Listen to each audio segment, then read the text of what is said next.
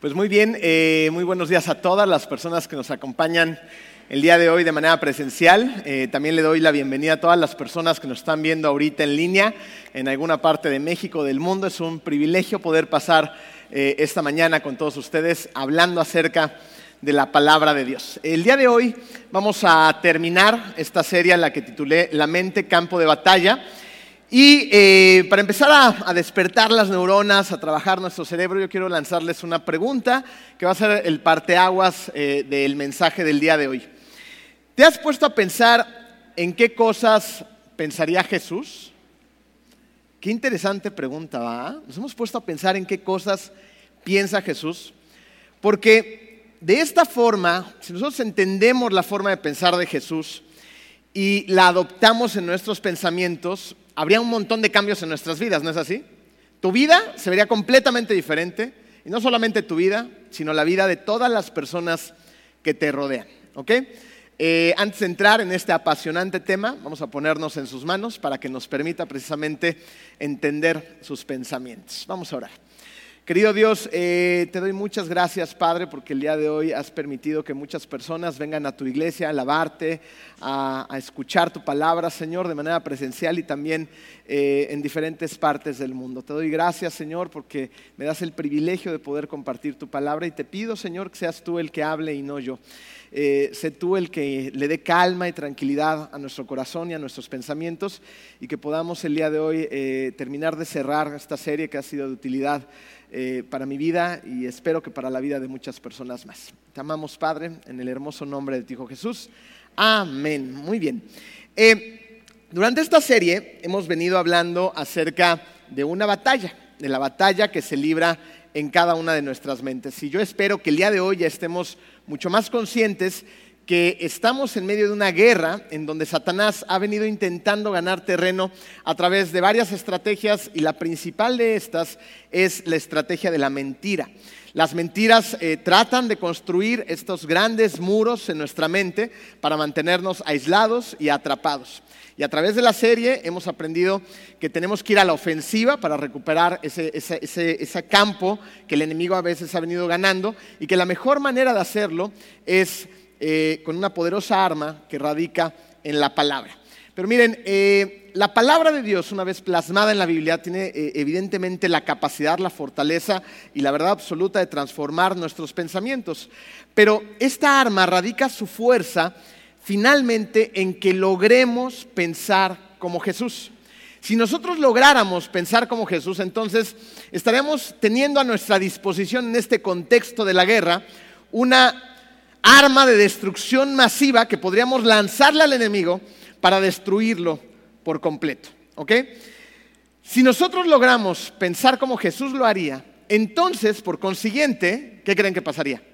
Actuaríamos como Jesús lo haría. Y tú podrías pensar en este momento, Emilio, eso me resulta imposible. Jesús, el Hijo de Dios, perfecto, una sabiduría inagotable, un amor impresionante. Y, la verdad es que tal vez yo pueda llegar a mejorar un poco mis pensamientos, ¿no? Cambiando mis pensamientos, cambiar mi actuar, pero jamás voy a poder pensar como Él lo haría. Esto es una mentira. Primera de Corintios 2.16 dice, ¿quién ha conocido la mente del Señor para que pueda instruirlo? Nosotros, por nuestra parte, tenemos ¿qué? La mente de Cristo. Tenemos la mente de Cristo, ¿lo pueden creer? Podemos creer que, que es imposible pensar como Jesús, pero sí podemos, nos lo acaba de decir su palabra. Lo podemos hacer una vez que Él entra a nuestra vida, porque cuando Él entra a nuestra vida todo se transforma, se transforma nuestra mente, pero no solamente se transforma nuestra mente, varias áreas de nuestra vida sufren una transformación profunda. Ezequiel 36, 26 y 27 dice, les daré un corazón nuevo y pondré un espíritu nuevo dentro de ustedes. Les quitaré ese terco corazón de piedra y les daré un corazón tierno y receptivo. Pondré mi espíritu en ustedes para que sigan mis decretos y se aseguren de obedecer mis ordenanzas. Entonces, como seguidores de Cristo, tenemos una mente nueva, tenemos un corazón nuevo y tenemos también un espíritu nuevo.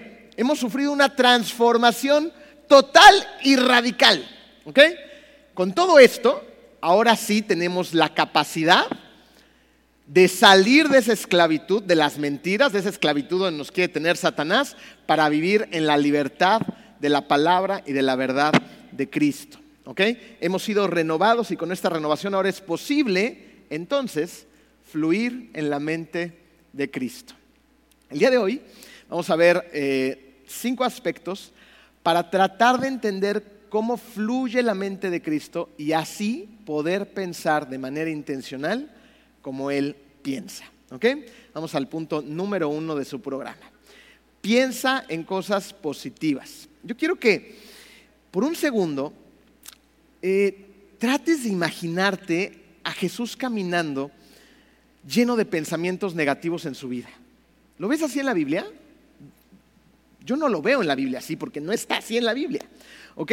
Si él hubiera caminado su vida y llevado su mente a estar clavado en una bola de pensamientos negativos, evidentemente él no podría haber dicho ni hecho todo lo que dijo e hizo. Fíjense, él tuvo tres años intensos en ministerio. Tres años en los que partió una era en dos, partió el tiempo literalmente, y, dejó un impacto sumamente profundo en esta tierra. En esos tres años, eh, él, tuvo un montón de experiencias que podemos ver en la Biblia, muchas eh, muy divertidas, otras muy serias, otras llenas de dolor, otras experiencias llenas de dificultades, donde lo calumniaban, lo ponían a prueba todo el tiempo, donde mentían acerca de él, donde sus discípulos más cercanos lo, abandonaron, donde experimentó la soledad, donde lo golpearon, lo rechazaron, lo maltrataron, lo torturaron y finalmente lo crucificaron.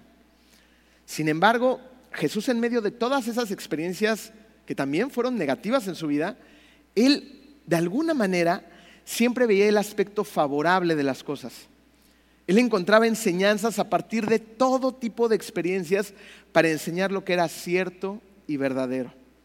Le encontraba sentido a lo que pasaba, pues confiaba en la voluntad de su Padre. E incluso cuando estaba en medio del sufrimiento y la gente también estaba en medio del sufrimiento, él encontraba la forma de darle esperanza a todos aquellos que le rodeaban. Miren, no me refiero a ese optimismo eh, forzado y falso, donde eh, podemos llegar a pensar, bueno, es que si yo pienso que todo va a estar bien, todo va a estar bien. No, tiene nada que ver eso con lo que estoy hablando. Me refiero a la mentalidad positiva, donde aún en medio de las tormentas, nosotros también podemos afianzar nuestra fe y saber que por más oscuro que se ve el panorama, por más dolor que haya en nuestra vida, por más enfermedad e incluso muerte, Siempre después de la tormenta vendrá la calma. Siempre después de una noche muy oscura saldrá el sol. Dios utiliza todas las cosas para bien y su voluntad es buena, agradable y perfecta. Él lo entendía, Jesús entendía esto, entonces lo vivía y lo transmitía. Fíjese, Satanás quiere a través de sus mentiras esclavizarnos, someternos y aplastarnos, mientras Dios quiere todo lo contrario. Dios quiere que experimentemos la libertad en Cristo, que experimentemos la verdad de lo que es vivir confiado en sus promesas y en su palabra. Dios quiere levantar nuestra cabeza, quiere levantarnos a nosotros como sus hijos. El Salmo 3.3 lo dice así, pero tú Señor me rodeas cual escudo Tú eres mi gloria, tú mantienes en alto mi cabeza. A Jesús no lo vemos en la Biblia con la cabeza agachada y los hombros encogidos, sino todo lo contrario. Lo vemos enfrentando situaciones yendo al Padre en comunión con la cabeza en alto, pero nunca de orgullo, ¿eh? Sino con toda la humildad y con toda la necesidad del Padre. Él, tú y yo Necesitamos solamente agachar la cabeza ante el Padre, ante Jesús, no ante Satanás. Él es el que quiere aplastarnos, pero Dios levanta nuestra vida, levanta nuestras cabezas y nos impulsa y nos da motivos para seguir adelante.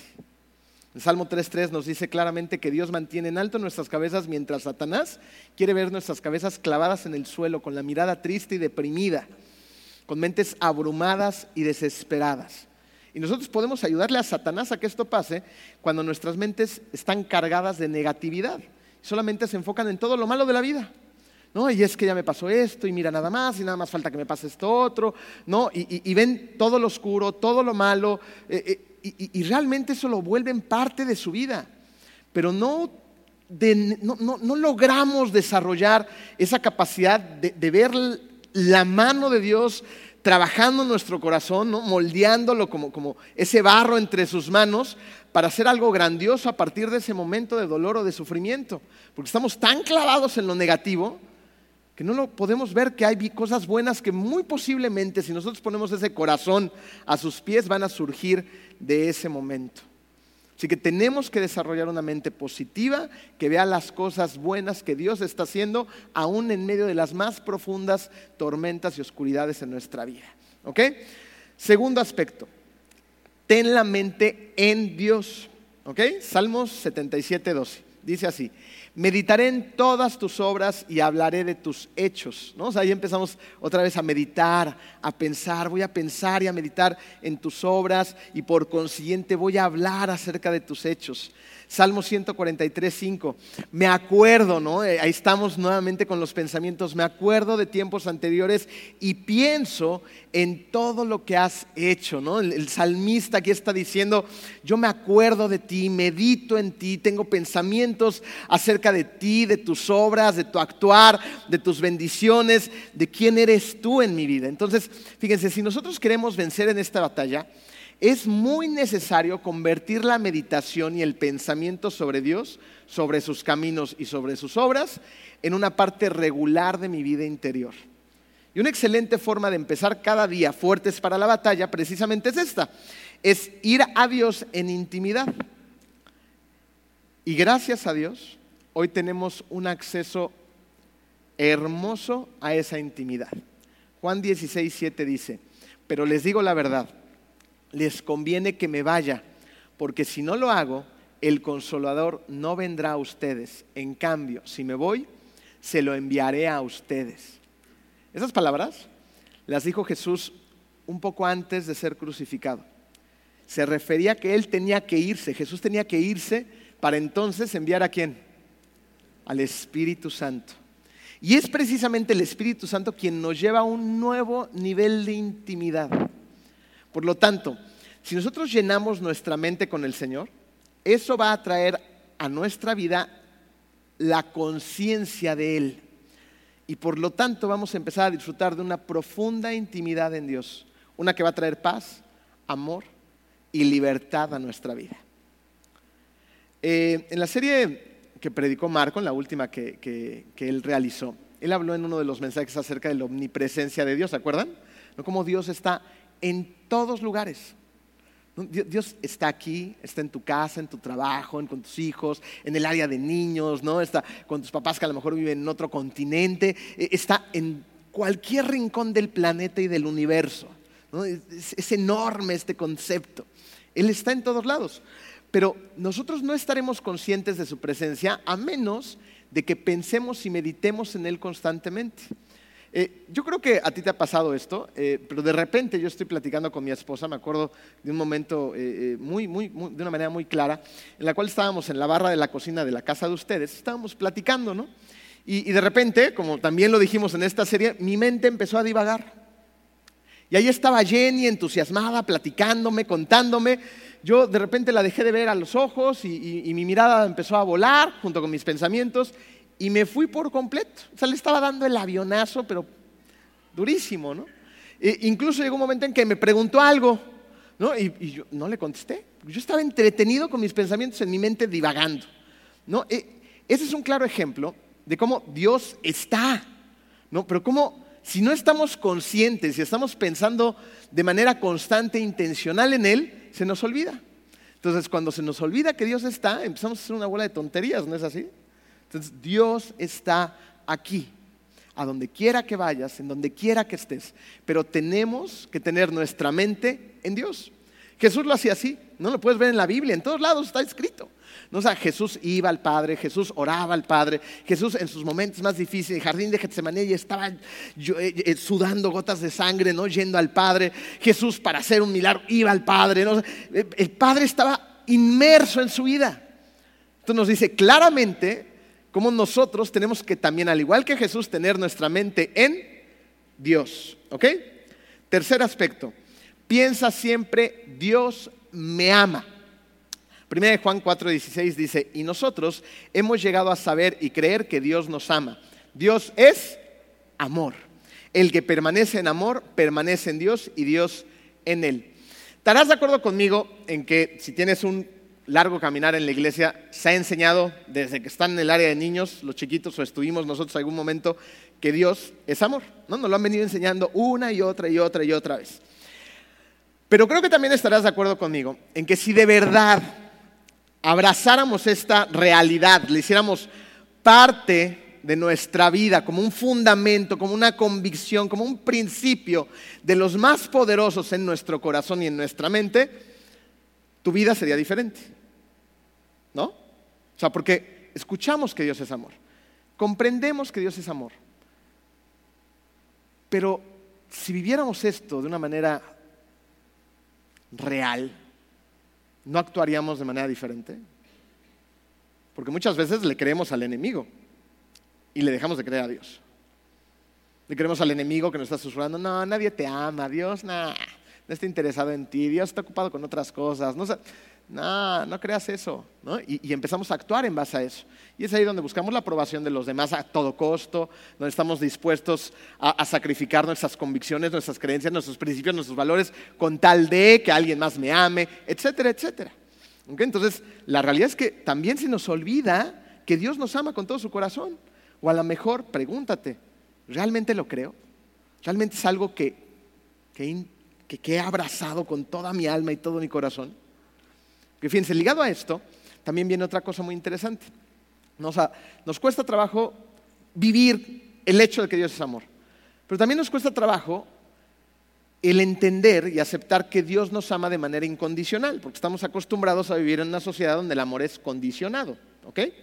Entonces, como es lo que estamos acostumbrados a, sobrellevar y a convivir, pues también a veces, aunque digamos que no, vivimos como si Él condicionara nuestro amor su amor hacia nosotros, perdón. Y, eso es una mentira también, porque su amor es incondicional.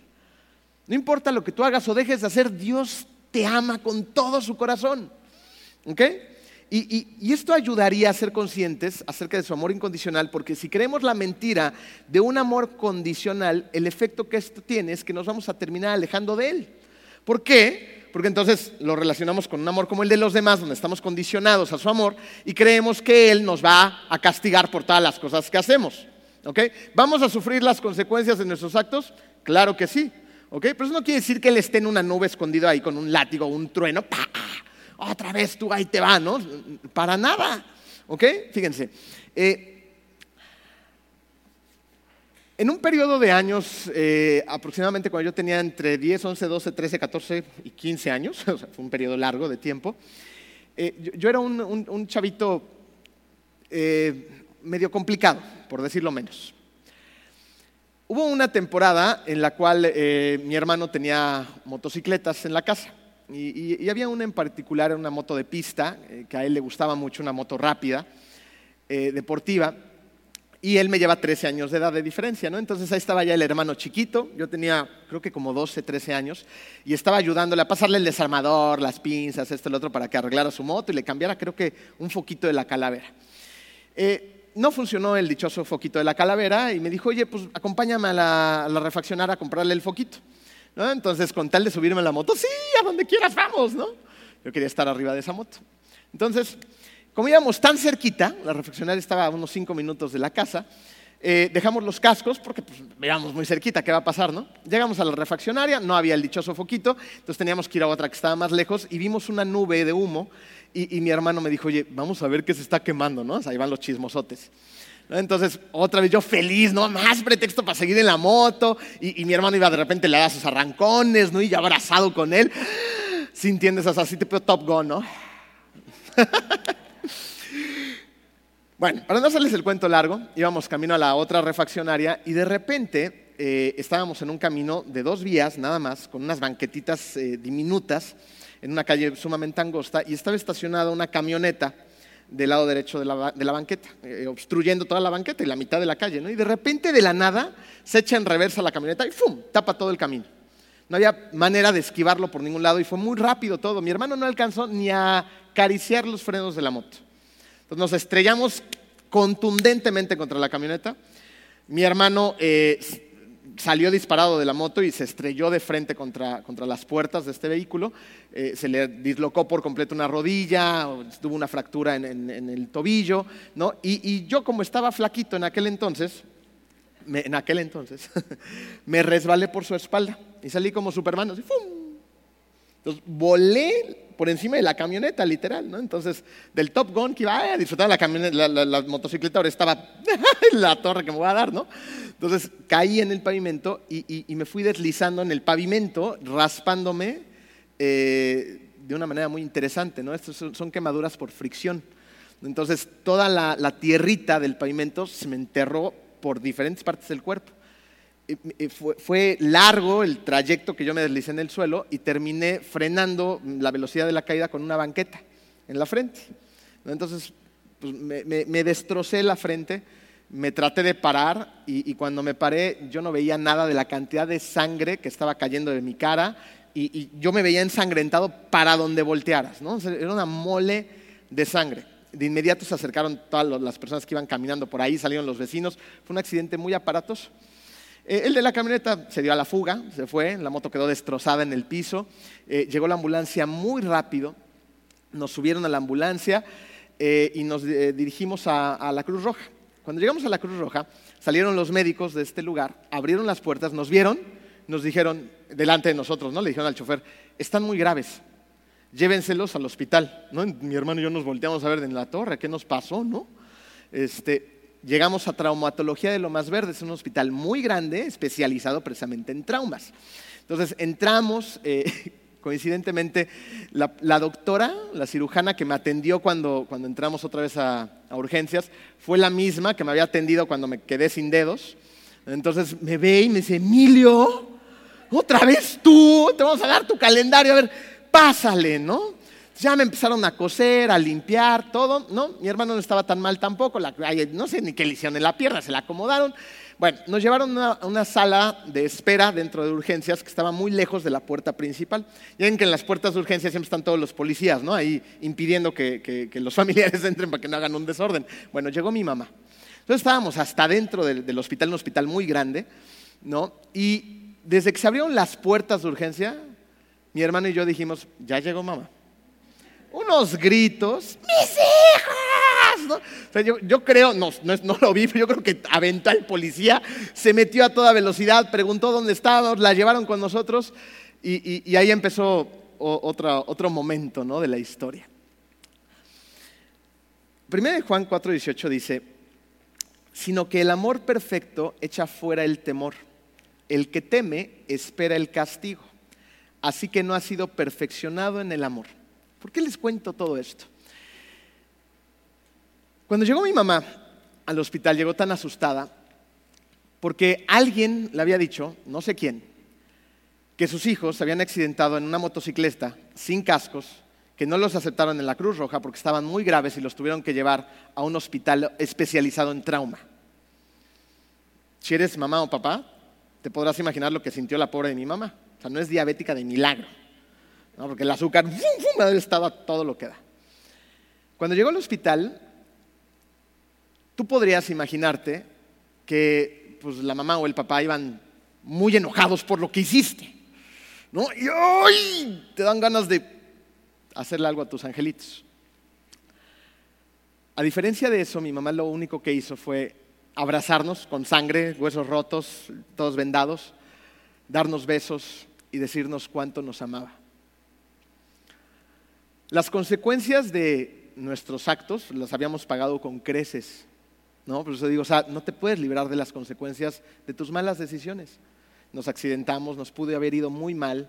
Yo me acuerdo que regresé a la escuela como una semana después y yo era una momia, caminaba así, de tantas gasas, vendas, collarín, no, podía moverme, no me podía sentar bien. Y pues todos en la escuela se reían de mí, como no te imaginas, ¿no? O sea, era la comidilla de todos los salones.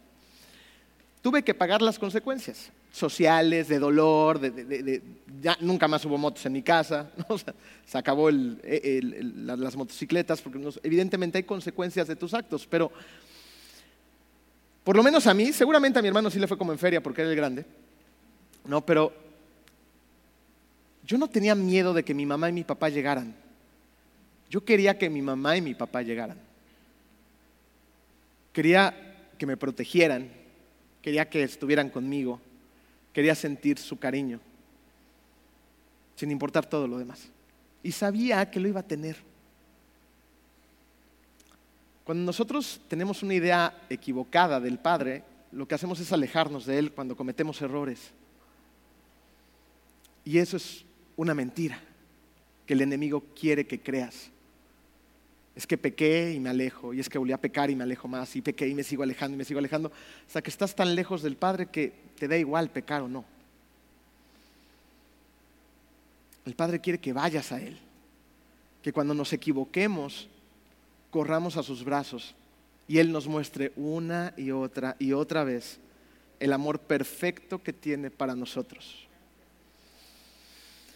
El saber que Dios nos ama de manera incondicional nos debería de impulsar a tomar mejores decisiones y no enfocarnos de manera negativa en los pecados que cometemos, sino a tomar conciencia de ellos para alejarnos de estos. Pero lo que es verdad es que muchos cristianos, seguidores de Cristo, desperdician mucho tiempo, desperdiciamos vida sintiéndonos mal por conceptos negativos acerca de nosotros mismos.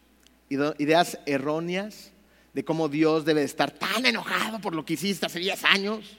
No, porque tú no te has perdonado eso, pero Dios sí. ¿Por qué seguimos desperdiciando el tiempo valioso que Dios nos sigue regalando metidos en mentiras del pasado, en equivocaciones del pasado, en pecados del pasado? que fueron pagadas con un altísimo precio. Jesús tuvo que ir a la cruz y derramar su sangre preciosa para que podamos tener una relación perfecta con el Padre. Y nosotros en lugar de enfocarnos en esa verdad, nos enfocamos en la culpa, en la desesperanza. ¿no? Y, y, seguimos cargándonos de culpa y culpa y culpa. Y lo que tenemos que hacer no es vivir cargados de culpa, porque la culpa llega un momento en que ya no te deja caminar. O sea, es tanta la culpa que nos vemos aplastados por Satanás. La idea es que esa culpa sufra una transformación, ya que hemos sido transformados en nuestra mente, en nuestro corazón, en nuestro espíritu, y se convierte en una convicción. Hay una enorme diferencia entre culpa y convicción. Ahora tengo y entiendo la convicción del pecado. Cuando yo entiendo la convicción del pecado, entonces entiendo que esto que estoy haciendo está mal, que me va a causar dolor, que me va a herir, que va a herir a los demás, que me va a destruir y si puede me va a matar. Entonces, entiendo que esto me está separando del Padre y que no le agrada a Él. Esa es la convicción que tengo en lugar de la culpa que me lleva a confesar mi pecado. Voy con Dios, Dios, perdóname por esto y esto y esto y esto. Busco personas que me acompañen en esa confesión, que sean maduras espiritualmente, más que yo, de preferencia, que oren conmigo, confieso también mi pecado a personas que me pueden ayudar, me arrepiento y entonces cambio la dirección y no vuelvo a pecar. ¿Ok? ¿Se acuerdan de esta historia maravillosa que vemos en la Biblia acerca de la mujer adúltera? ¿No? O sea, cómo esta mujer es sorprendida en el acto del adulterio, la cachan los maestros de la ley, los fariseos, ¿no? Y enardecidos, llenos de, de toda esa podedumbre en su mente y en su corazón, ¿no? Se la llevan a Jesús se la ponen ahí enfrente y le dicen, a ver Jesús, ¿qué hacemos? ¿No? La ley dice que la podemos apedrear, ¿qué hacemos? Jesús levanta la mirada después de que estaba haciendo algo en el piso con la tierra, lo siguen tratando de presionar, voltea la mirada, los ve, y se acuerdan las palabras de Jesús, el que esté libre de pecado, que tire la primera piedra. Y la historia dice que los más viejos, Fueron los primeros que tiraron las piedras, se fueron y luego todos los demás, hasta que solamente quedó la mujer y Jesús. ¿Qué le dice Jesús? Vete y no peques más. Nadie te condena.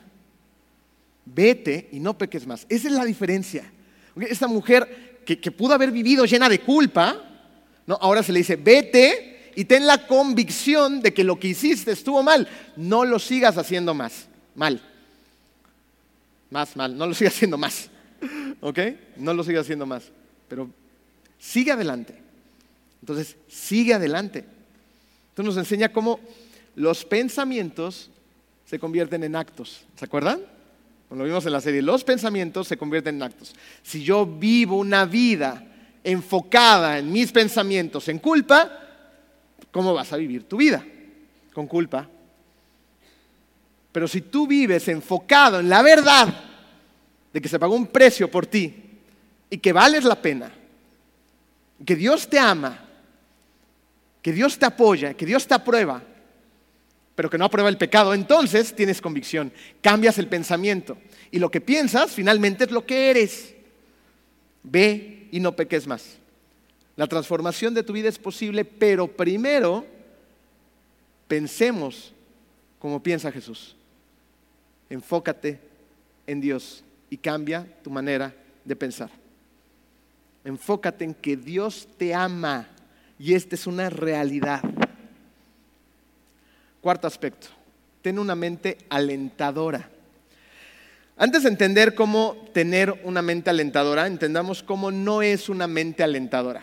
Escuchen las fuertes palabras eh, de Proverbios 16, 18.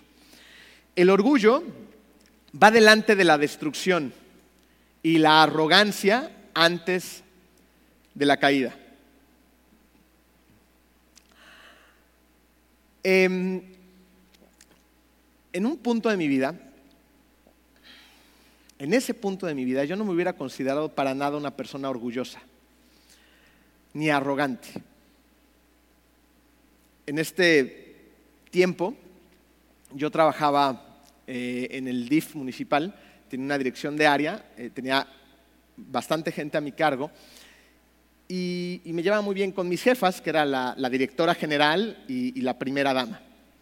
Me habían dado carta abierta para que yo operara, eh, según a mi juicio, y, yo estaba como enfocado también en que mi equipo fuera parte de, todo lo que se venía haciendo, de hacerlos sentir integrados, de, trabajar de la, mejor manera posible, ¿no? Y, yo creía que, lo estaba haciendo así. No fue sino hasta años después que vi un video que nos habían grabado el día de nuestra boda contratamos un paquete estos de video y fotografía y, parte del video era como pequeñas entrevistas. Entonces, cuando yo ya estaba terminándome de, alistar para, para, salir a ver a la novia, me hicieron una pequeña entrevista. Cuando yo vi esa entrevista años después, sentados en la sala de la casa, tuve un montón de sentimientos encontrados. Y, y les confieso que me di asco.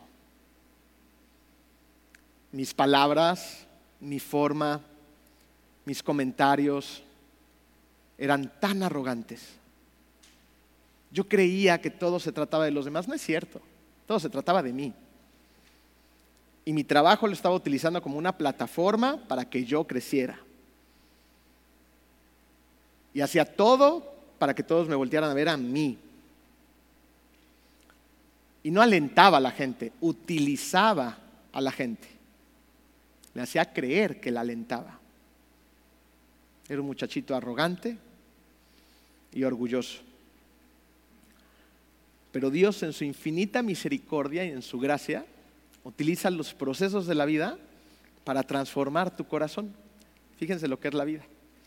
En ese entonces teníamos la mesa servida. Mi papá era el síndico del municipio eh, la dirección que yo tenía era una buena dirección y, cuando yo llegaba al municipio, a eventos, esto, el otro, eh, la gente nos respetaba mucho, ¿no? Por, por mi puesto, pero también porque era el hijo del síndico, se ha dicho la verdad.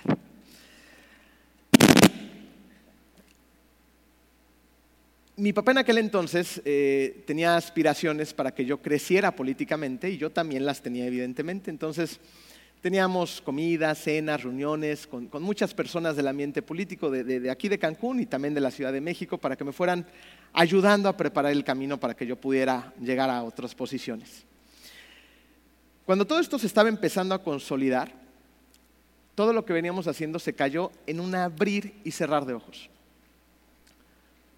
la persona para, la que trabajábamos en aquel entonces eh, la metieron a la cárcel. Yo fui una de las, creo que la primera persona que despidieron del municipio porque resultaba en una posición incómoda para el siguiente gobierno, el que se mantenía en el poder. Eh, semanas después, mi esposa también trabajaba en el municipio, despidieron a mi esposa y en aquel entonces teníamos un negocito de, carnes y embutidos. Entonces, dijimos, pues vamos a enfocarnos en, el negocio, ¿no? Porque no tenemos de otra, todo se nos vino abajo.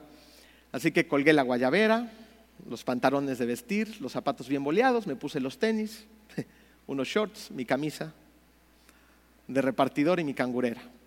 Agarré una moto y empecé a repartir los sándwiches que empezamos a promover, que no teníamos un clavo. Y entonces gran parte de mi principal clientela eran las secretarias de los directores del municipio. Me hablaban por teléfono, hablaban al deli, y yo iba en mi moto, con mi cachuche, mi cangurera, llegaba a las mesas donde todas ellas trabajaban, y cuando me veían llegar vestido así, abrían los ojos. Licenciado Emilio.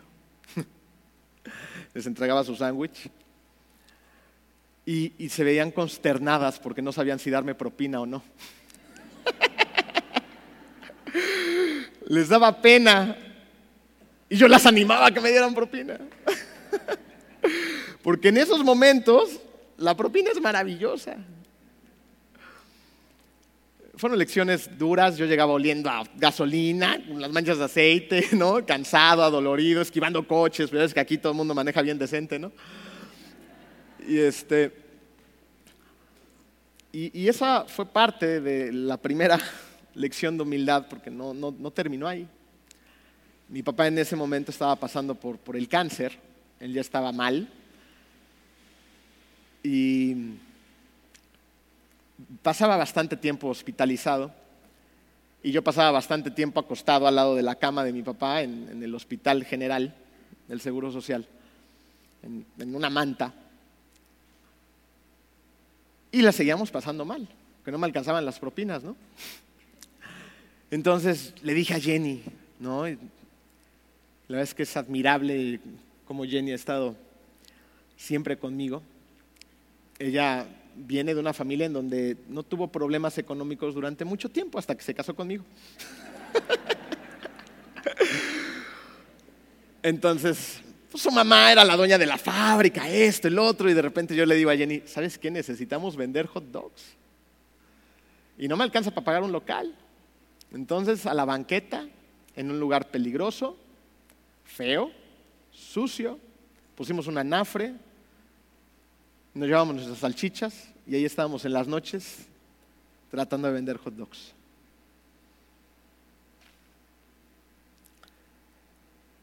Fueron momentos bien difíciles y muy hermosos que atesoro en mi corazón. Le doy gracias a Dios porque nos permitió pasar por todo ese proceso y me permitió a mí a través del tiempo darme cuenta que nada se trata de mí. Todo se trata de los demás. Mi primer mandamiento es ama a Dios sobre todas las cosas. Y el segundo es ama a tu prójimo pero se nos ve el avión. Y la verdad es que nos convertimos en personas bien orgullosas. Y el orgullo es otra estrategia del enemigo, una estrategia que sirve para dividir. ¿Sabes por qué? Porque el orgullo hace que solamente te concentres en ti, en que tú creas que eres el centro de este planeta. Satanás quiere que creas eso. Y eso es una mentira. Tú no eres el centro de este planeta. Tengo grabadas en mi mente estas palabras tan hermosas de la Biblia. Si quieres que te sirvan, ve y sirve a los demás. Fíjense, una, mi primer trabajo en esta iglesia, y no sé si ande por ahí Gustavo, Galearlo, siempre me equivoco con su apellido, Galearlo, algo así. Eh, él fue mi primer maestro para acomodar las sillas en la iglesia. Era divertidísimo porque cuando estábamos en el B2B había un salón, no sé si a algunos de ustedes les tocó, que era así, semicircular. ¿Se acuerdan? Era un relajo acomodar las sillas ahí. Porque como era semicircular, tenías que hacerlo con precisión quirúrgica. Y, Dios te sigue enseñando, ¿no? Ahora acomodar sillas, a vender hot dogs, ¿no? de repartidor. No tiene nada de malo. Y es ahí donde empiezas a entender, esto se trata de los demás, tengo que alentar a los demás, tengo, tengo, que presentarles a Cristo. Mi vida debe de ser congruente y debe de reflejar el amor de Dios, porque Satanás está dividiendo mi corazón y quiere que se centren mis ideas, mis pensamientos y mi tiempo en mí. Y entonces viene Dios y contraataca y dijo, no, no te equivoques, vamos a contraatacar, vamos a contraatacar. Esto se trata de los demás, se trata de mí. Así que vamos, vamos a animar a los demás, vamos a alentar a los demás, vamos a trabajar para los demás. Romanos 12, 8 dice, si tu don consiste en animar a otros, anímalos. Si tu don es dar, hazlo con generosidad. Si Dios te ha dado la capacidad de liderar, toma la responsabilidad en serio. Y si tienes el don de mostrar bondad a otros, hazlo con gusto. Esto nos enseña que las personas con la mente de Cristo tienen ideas que alientan y edifican la vida de los demás. Pero no vamos a poder alentar a nadie si primero no tenemos esa clase de conceptos acerca de esas personas. Y acuérdate una cosa muy cierta. Lo que hay en tu corazón va a salir por tu boca. ¿Ok? Entonces, si tú solamente piensas cosas negativas de una persona, no serán sinceras tus palabras y esto se va a terminar notando. No van a ser sinceras tus acciones y se va a terminar notando. Es por eso que es tan importante ser intencionales en pensar con amor. Y yo sé que hay personas que son difíciles de amar. ¿Las conoces? Yo sé que hay personas que no te caen bien. Yo sé que a lo mejor yo no le caigo bien a todo mundo. ¿Ok? Hay personas que son difíciles de amar, hay personas que nos, nos caen bien, hay personas con las que no compartimos las mismas ideas ni los mismos ideales. Pero la Biblia nos dice en Lucas 6:32 lo siguiente, ¿qué mérito tienen ustedes al amar a quienes los aman? Aún los pecadores lo hacen así. O sea, tenemos que ir y amar a las personas que no amamos. Tenemos que ir y darles palabras de afirmación a las personas con las que no queremos cruzarnos por algún pasillo. Tenemos que ir y alentar a las personas en las que no queremos tener el tiempo con ellas. Porque cuando vamos y amamos a las personas que creemos que no merecen nuestro amor, entonces empieza a madurar nuestro corazón. Entonces estamos pensando como Cristo lo hace. Y eso es justo lo que tenemos que hacer. Tenemos que ir a amar a las personas que no queremos amar. Y no nada más eso, tenemos que alentarlas, porque tal vez sea justo lo que necesiten. Y tú tienes la capacidad de hacer una profunda diferencia. Y miren, yo sé que no todos tienen el don para alentar, ¿no? Porque aquí estaban hablando de dones. Tienes el don de alentar, de dar con generosidad, de liderar, ¿no? No, no todos tienen esa, esa naturalidad para alentar a otras personas, pero lo que sí tenemos es la capacidad para aprender a alentar a los demás. Y mira, cuando empieces a pensar con amor de otros, vas a descubrir entonces cómo ellos empiezan a cambiar contigo. ¿No, lo has experimentado ya? O sea, que traes algo con alguien, ¿no? En particular y, por fin dices, ok, voy a dejar las armas de guerra, ¿no? Y voy con esa persona y la voy a empezar a tratar bien, no a la defensiva, bien. Y, y, empiezas a amarla, empiezas a dar palabras de afirmación con esa persona. Y la relación empieza a tornarse diferente, pero tú diste el primer paso. Tenemos que dar primer paso afuera y adentro de nuestra casa también. Fíjense, vamos a pensar en el siguiente ejemplo. Imagina que oras para que tu esposa, tu esposo, sea más respetuoso y más amoroso contigo. ¿Ok? Entonces estás ahí todas las mañanas, ¿no? Hincado de rodillas, Señor, por favor, que me respete esta mujer que tú me diste. Y ya no sabes qué decir y le gritas y bueno, haces de todo, ¿no? En oración. Pero terminas de orar y, llega tu esposa contigo y tú con tus gestos, tu lenguaje corporal, tu tono de voz y tus palabras, le dices lo opuesto. ¿No? no, es que otra vez, mira nada más, ¿no? De repente la horrible palabra, nunca vas a cambiar. ¿No? Y al día siguiente vuelves a encarte horas con desesperación que cambie mi esposa y la vuelves a tratar igual. ¿Tú crees que va a cambiar?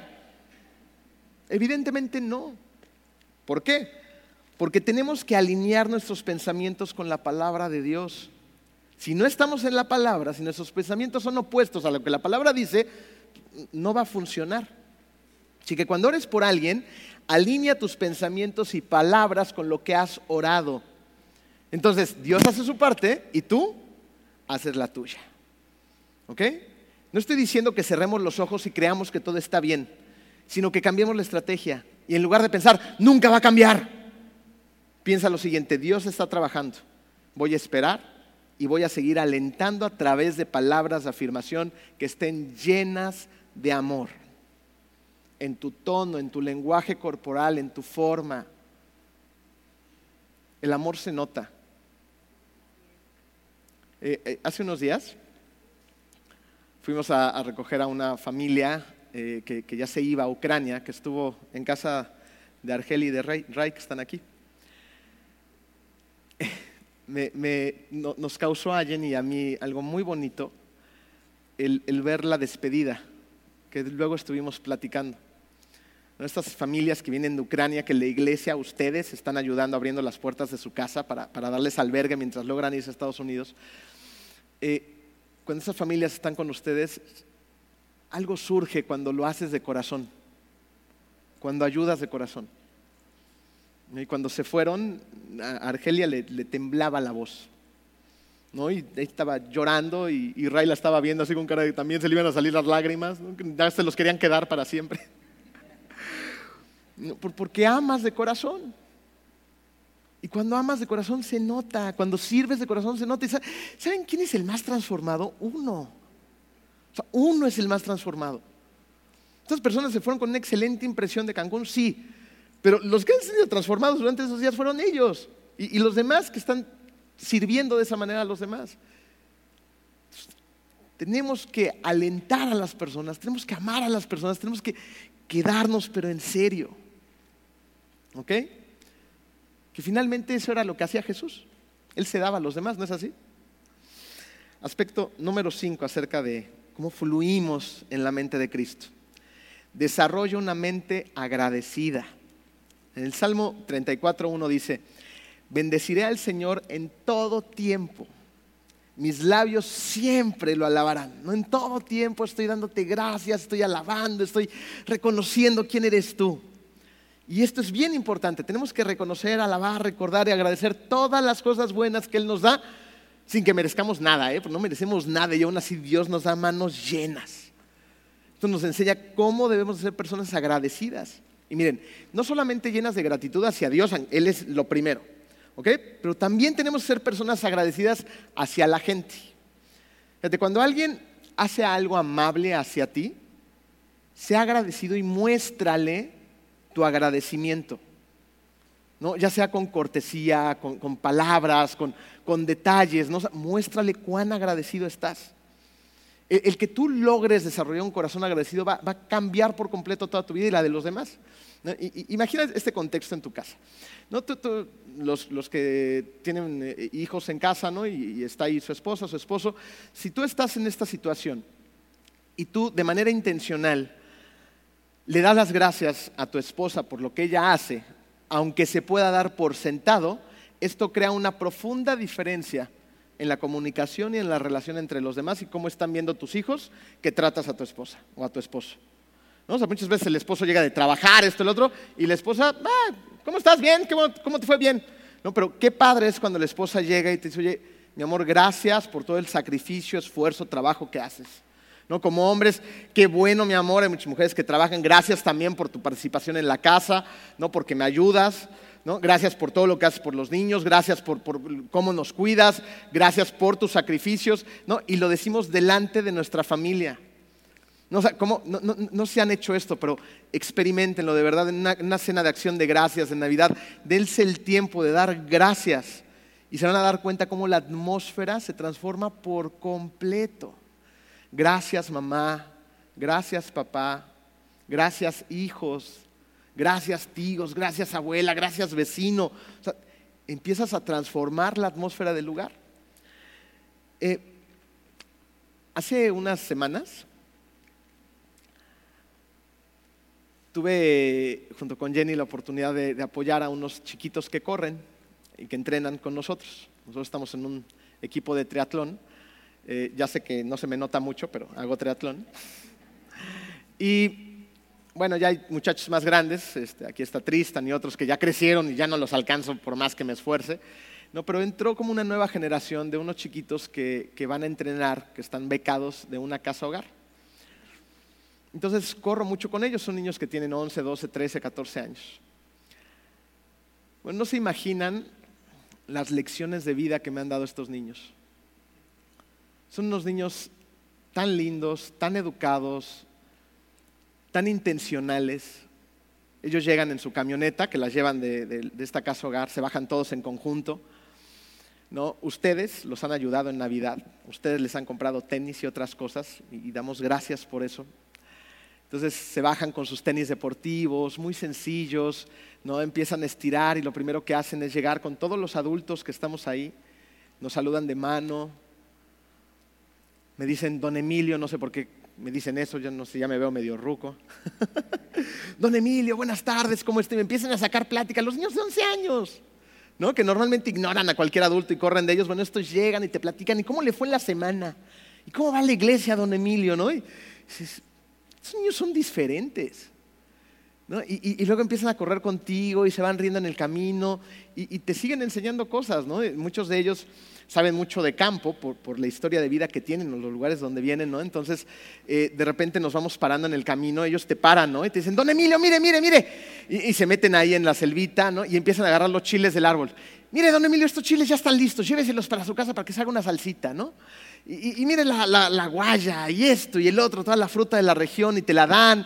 Y te la dan con un gusto impresionante. Y fíjense, viene una carrera, ellos evidentemente no pueden entrar a competencias porque no tienen cómo pagar las competencias.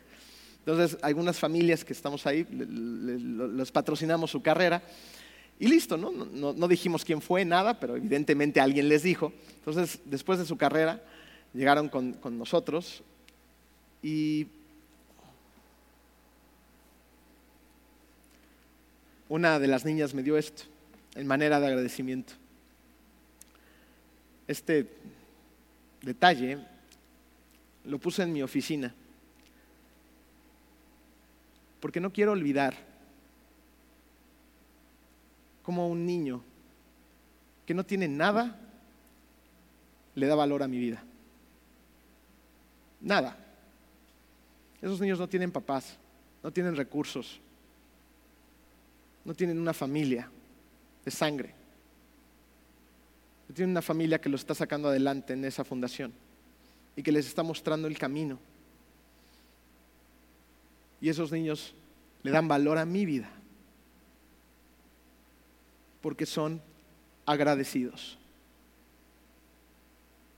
porque están pensando en los demás, porque agradecen cada cosa que nosotros, cualquier detalle que nosotros hagamos por ellos, ellos lo notan y lo agradecen. tú y yo tenemos mucho más, mucho. Y tristemente no notamos a los demás, tristemente no agradecemos, tristemente sigo pensando en que todo se trata de mí a veces. Entonces tiene que llegar un niño y recordarme que nada se trata de mí.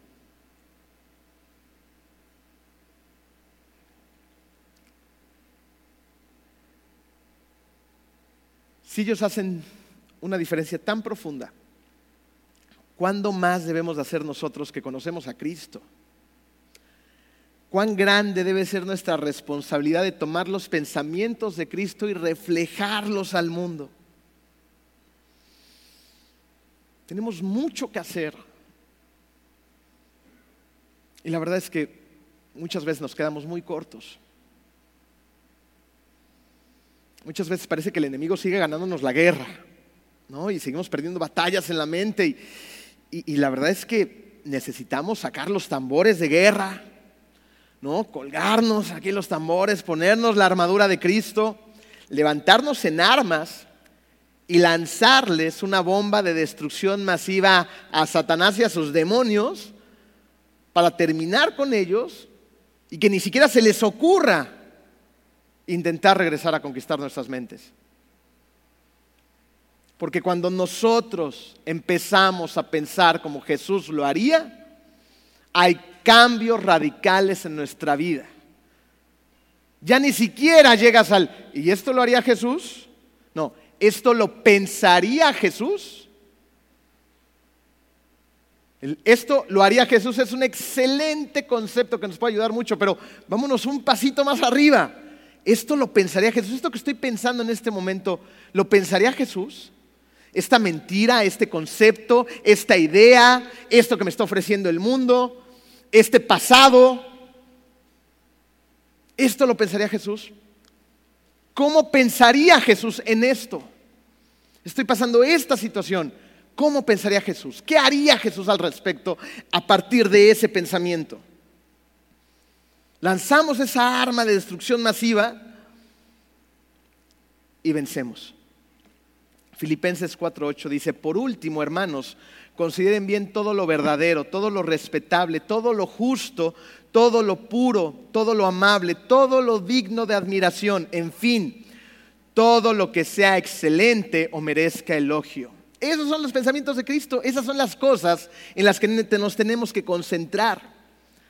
Si tú has aceptado a Cristo, entonces la palabra de Dios dice que tienes su mente. Es hora de que la usemos. Si Él no hubiera pensado en algo, tú tampoco debes de hacerlo. Y es mediante ese continuo cuidado sobre tus pensamientos que entonces empieza a llevar cautivo todo pensamiento a los pies de Cristo. El Espíritu Santo te va a avisar si tu mente se está encaminando en una dirección equivocada. Y es justo ahí donde la dirección, donde la decisión es tuya. Vas a fluir en la mente de la carne o vas a fluir en la mente de Cristo. Una lleva a la muerte y la otra lleva a la vida. La decisión es tuya. Escoge la vida. Vamos a orar. Querido Dios, eh, te damos muchas gracias, Padre, porque a través de esta serie nos has hablado, nos has hecho conscientes de muchas cosas, nos has hecho conscientes que estamos en una guerra, pero también nos has recordado que tú ya ganaste, Señor, que la victoria es tuya.